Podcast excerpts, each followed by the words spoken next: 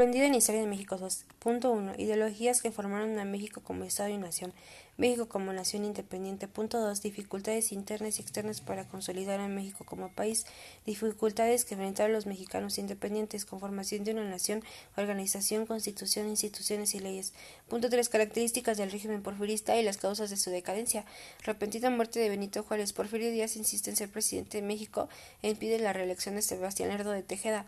Díaz, a través de un movimiento conocido como la Revolución de Tuxtepec, se hizo del poder y no lo abandonó sino hasta 30 años después. Punto 4. Análisis de las etapas de la Revolución Mexicana y las pugnas entre diferentes facciones. Razones que llevaron a encabezar un movimiento en contra del régimen porfirista, transformación del país, economía, infraestructura y comunicación, pacificación forzada producto de un gobierno dictatorial, acumulación de rezagos, injusticias en materia de derechos sociales, participación, opinión pública y libertad de asociación. Punto 5. Importancia de la institucionalización de México en la época porrevolucionaria y su impacto en la actualidad. Proceso porrevolucionario que vivía el país redactado por Veneziano Carranza. Mecanismos impuestos por Álvaro Obregón y Plutarco Elías Calles, quienes crearon la Secretaría de Educación Pública, el Banco de México y un partido único que aglutinó a las distintas expresiones emanadas de la Revolución. Punto 6. Consolidación del Estado moderno mexicano, elementos que constituyen el México moderno. Crecimiento económico de la época política. Los presidentes dejan de ser militares.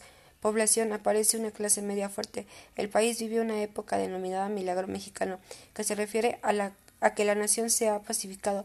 En 1960 surgen movimientos sociales que detonan nuevos cambios que llevarán a México a vivir una larga transición que concluirá en el año 2000, situación que se vive actualmente en México y el mundo. ¿Qué nos está pasando? Con tres palabras el gobierno de, México define el estado del sistema de salud en el país. Es un desastre, hospitales abandonados y muerte de personas por problemas en los servicios sanitarios.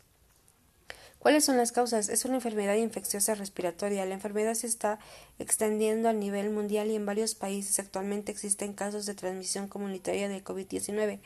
¿Qué podemos hacer para sobrevivir en este momento?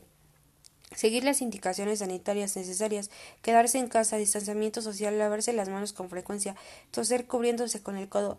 ¿Cómo construimos horizontes de dignidad de ahora en adelante? Reconocimiento, sensibilización y vivencia concreta después de la cuarentena. Esto sería todo lo que aprendí en la historia de México 2. Gracias.